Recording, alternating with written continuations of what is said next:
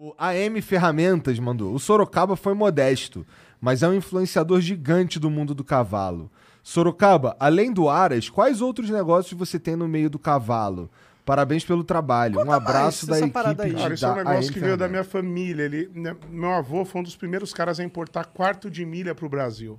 Que isso? Ele, o quarto de milha é uma raça que é a mais, que é a mais difundida no Brasil. Que isso? Não faz o Monark rir que ele tosse, cara. É foda, pulmão não tá bom. Eu tô sorrindo. O quarto de milha é uma das raças mais top do Brasil e é um cavalo que, que tem esse nome porque ele é, um ele é um cavalo mundo, né? muito versátil, ele tem muito arranque. Então, num quarto de milha, até 500 metros, sei lá, Tá. 400 e pouco, ninguém pega ele. Ele é o cavalo mais rápido. E ele é usado nas fazendas, pra você correr atrás de um bezerro pra laçar, pra curar. pra você- Ele é o cavalo que, que se difundiu muito forte aqui no Brasil. Meu avô foi um dos primeiros caras a trazer essa raça pro Brasil em, na década de 70.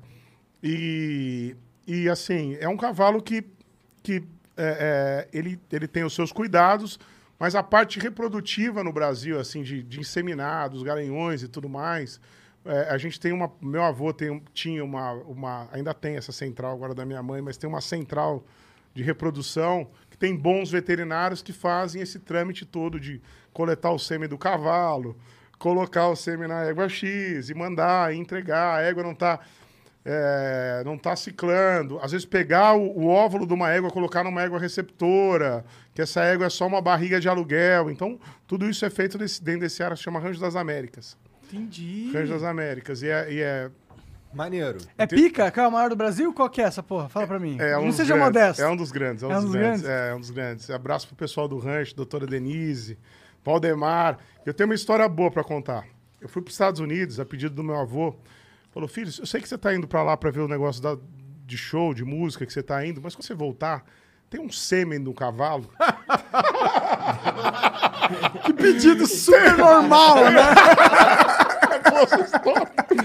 Tem um sêmen no cavalo, isso há 10 anos atrás.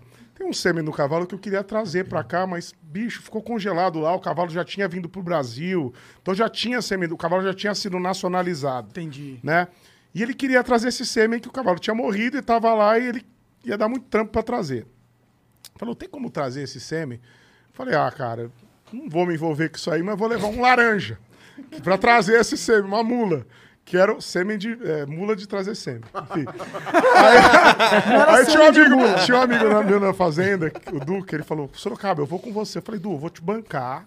Só única. Você vai curtir Nashville, a gente vai pro, pro, pro, pro- pra Dallas, depois nós vamos pro cassino, vamos fazer um regaço. Só que só a única missão é trazer esse sêmen na sua mala, que eu não posso, sou artista, eu não posso me meter nesse rolo aí.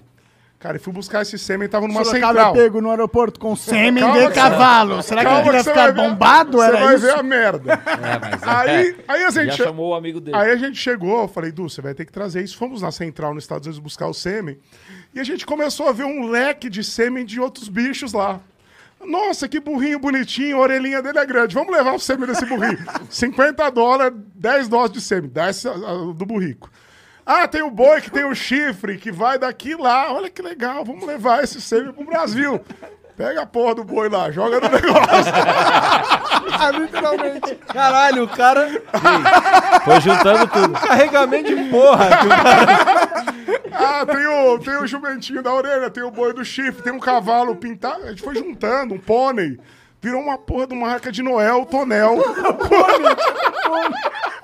Cheio de porra. Re- Resumo da história. Fechou.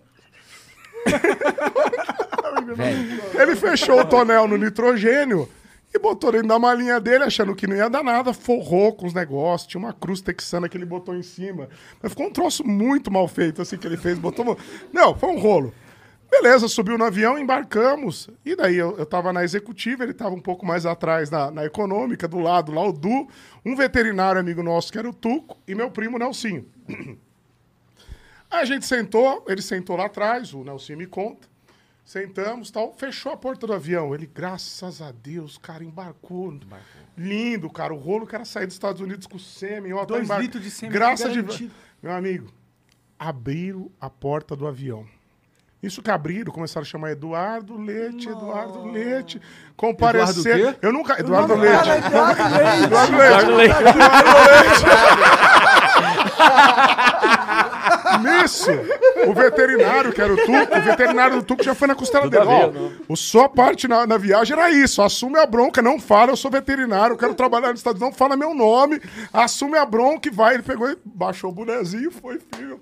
Na hora que ele passou do meu lado, só deu uma risada. Ele foi aqui, só, só podia sair ele, não podia sair mais ninguém. Saiu da. Eu nunca vi abrir porta de avião, ainda mais lá fora. É raro, é? Abriu, ele saiu pra fora. Cara, um puta piseiro. Resumo, o avião ficou uma hora parado, Parado. sem sair de lá. Diz que ele saiu lá fora, teve que chamar um tradutor. Cara, que porra é essa na mala? Que você tem uma bomba na mala. Acharam que, era uma é bomba. essa? que porra é? Achou que era uma bomba, aquele rolo, aquele, aquele regaço, que tem Que uma tá bomba. nitrogênio líquido, né? Nitrogênio crer. líquido. Sorte que lá no Texas tem muito essa coisa de animal e os caras tinham uma noção que poderia. Como é que você prova que tem sêmen de cavalo? Antes que ele falou que prova é a égua, não tem como provar. Aí disse que chamou o tradutor, aquele Já rolo. pensou, ele pega. É uma égua. É de uma égua esse aqui. Resumo da história, cara. Esse sêmen não veio. Não sei como ele não ficou. O, o Du não ficou nos Estados Unidos, conseguiu embarcar pra dentro do avião. Quando ele chegou, ele ainda zoou o Tuco. Ele falou: Tuco, chamaram lá fora pro veterinário. Eu tive que falar Olha, que você tá... Cara, o cara- foi um rolo, mas graças a Deus ele conseguiu Desenrolou embarcar de lá. volta, mas perdi todo o sêmen do cavalo. Ah, Ficou- perdeu? Perdeu, vai, ficou lá. Do cavalo, do burro, do É, boi. do burro, a arca de Noé, a arquinha do de povo. Se Noé. você tivesse avisado, teria vindo. E só tinha que ter avisado. Ah, o é? rolo era na imigra... É. o rolo era no Brasil. Porque o rolo é no Brasil, você pode entrar aqui, Faz sentido. Tá saindo É. de lá. tá saindo de lá, tá... Caralho. Cara, perdi a arca de Noé, o burrico, o e boi o do... teu avô ficou chateado? Pô, ficou puto. ficou tudo.